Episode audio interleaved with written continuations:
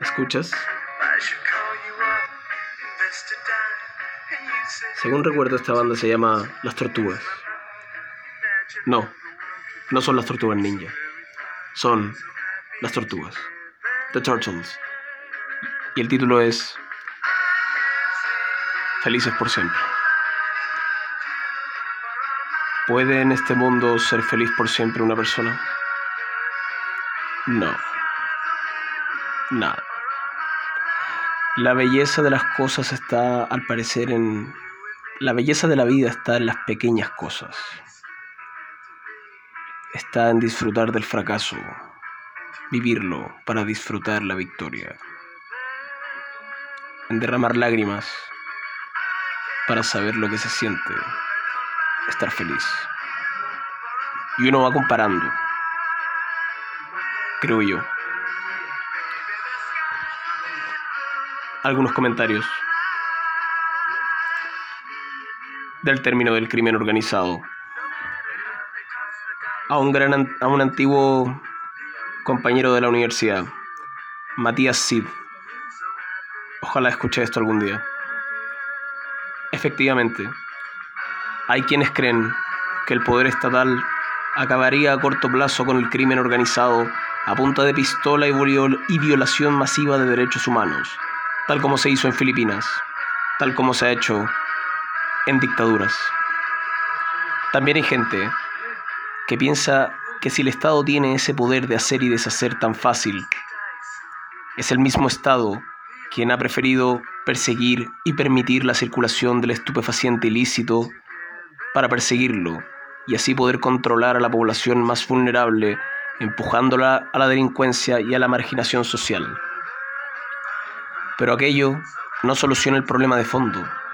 Los problemas sociales no se solucionan con armas, ¿o sí? Buena la canción. Hoy día quisiera hablarles de un tipo que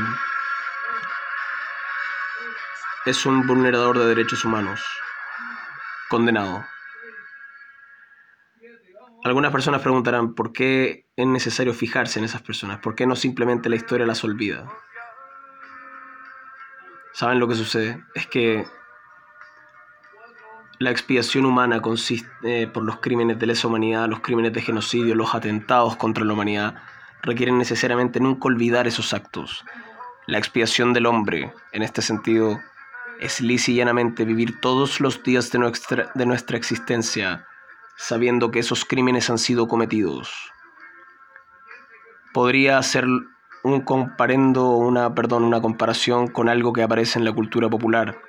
La gran escritora J.K. Rowling cuando escribió Harry Potter, tengo entendido que puso, cuando el niño ese de los lentes preguntó al comprar su varita, ¿a quién perteneció esta varita? El vendedor dijo, a un gran mago. Hizo cosas terribles, grandes cosas, pero terribles. Este texto que escribí se llama La música que tocaba Álvaro Corbalán Castilla en Chile entre 1973 y 1990.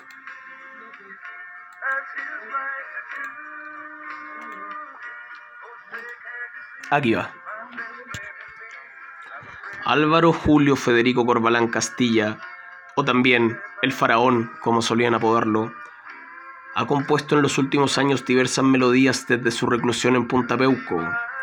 En sus cancioneros se puede encontrar el himno por la reconciliación, que cantó desde la cárcel, y la canción que creó al penal de Punta Peuco, donde están los presos ex uniformados por violaciones a derechos humanos, y por supuesto su interpretación de My Way de Frank Sinatra.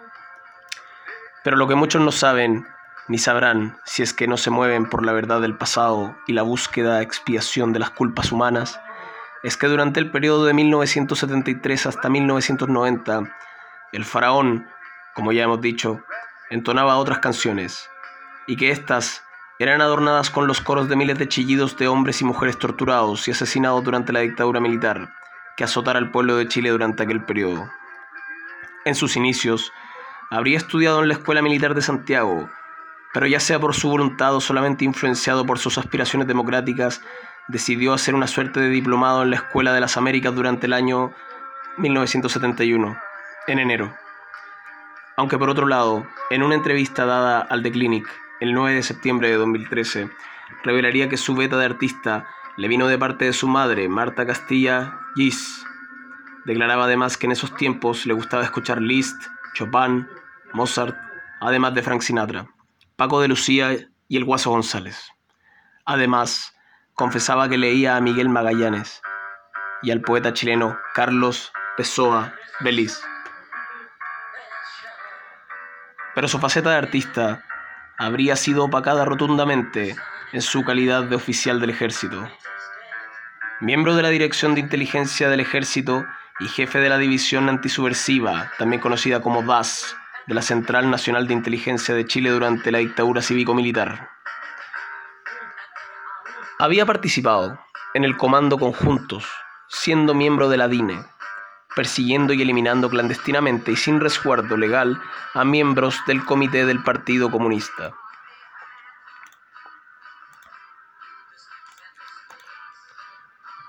Con todo, durante años, Corbalán habría administrado el temido cuartel Borgoño de la CNI, al que se le atribuyen los crímenes emblemáticos de la dictadura de Pinochet. Aunque paralelamente en su calidad de autor de crímenes de lesa humanidad, la farándula artística no le habría sido ajena. En sus mejores años, Corbalán torturaba y mataba de día, pero sus noches eran una eterna fiesta, con mujeres atractivas y autos del año rasgando el toque de queda. Lejos del bajo perfil de un agente de inteligencia, era el rey sin corona de la farándula en estado de sitio, el símbolo desatado de la impunidad de esa época. Esta es una cita de casovicaría.cl. En semejante tono, se paseaba por los camarines de los artistas con toda propiedad. Sostuvo el, el gran artista Pedro Lemebel. Es posible imaginarlo alguna noche de aquel tiempo de pesadilla sandungueando con María Pepa Nieto, una española tetuda que calentaba la tele del horror. Esta cita se encuentra en su libro Serenata Cafiola, página 83, editorial Six Barrel. Ciertamente, los artistas de aquel tiempo no deberían dejar de impresionarnos, puesto que esta farándula y bohemia era aquella que creaba el régimen militar, como la puesta en escena de un teatro griego, trágico para el espectador. Algunos de sus crímenes, ya sea como autor o cómplice, incluyen principalmente el asesinato y el secuestro calificado de personas durante el régimen militar. Fue procesado y condenado por varios homicidios y condenado a cadena perpetua por el asesinato del carpintero Juan Alegría Mundaca. Además se le procesa y se le condena por participar activamente en la Operación Albania y por los asesinatos del periodista José Carrasco, del publicista Abraham Buscalblit, del pintor Felipe Rivera, del arquitecto Gastón Vidarrauzaga, autor del homicidio calificado de Lisandro Sandoval Torres, Juan Luis Riveras Matus y de la joven Paulina Aguirre Tobar, quien fuera acribillada por agentes de la CNI. También es procesado como coautor de la ejecución de 12 jóvenes del Frente Patriótico Manuel Rodríguez y en calidad de cómplice de secuestro seguido del homicidio de doña Esther Cabrera, Manuel Valencia, Ricardo Rivera, Elisa, Elisa Escobar, Patricia Quirós, José Valenzuela Levi y Ricardo Silva, quienes fueron ejecutados en el inmueble de Pedro Donoso número 582 de la comuna de Conchalí. Esto por nombrar algunos, de muchos cuya sangre ha sido derramada por un ataque masivo y sistemático a los derechos humanos. Por lo demás, también fue procesado por la quiebra fraudulenta de la empresa de transportes Santa Bárbara y se le vinculó con la muerte de Aurielo Sichel en el caso de la financiera informal, la Aunque la sentencia estuvo vigente desde el año 2000, cuando la séptima sala de la Corte de Apelaciones de Santiago le impuso la pena, el ex militar había estado todo este tiempo bajo custodia del ejército. El 7 de enero del año 2003 recién se ordenó que cumpliera su presidio perpetuo en un centro de detención preventiva y el cumplimiento penitenciario especial de Punta Peuco, el cual mismo ha descrito, según una entrevista que le hicieron es un cuartel militar muy sobrio, con muy moderados comodidades, similares a las que se tienen en la época de subteniente y de incomodidades menores a las que se viven cuando se está en campaña. En todo caso, ahí cuenta con un celular, computador, televisor, su guitarra, mucha música y harta lectura. Cuenta con una pieza para el solo, con una cama, un velador y una mesita para la TV. En cuanto a las comidas, comenta, el rancho de los cuarteles sin tener exquisiteces es bastante digerible, por lo que no requiere de extras. Como está libre de plática, recibe visitas en el casino de los oficiales todos los días hasta las 8 de la noche. Esta cita es de memoriaviva.com. Estas son pues las verdaderas canciones que gusta interpretar el faraón. Por lo demás, lo perverso de su tonada ha hecho sangrar el alma del público que ha debido vivir para oír este concierto de gritos. Y sin embargo, la pifiadera o el abucheo no ha sido la correspondida, a mi juicio.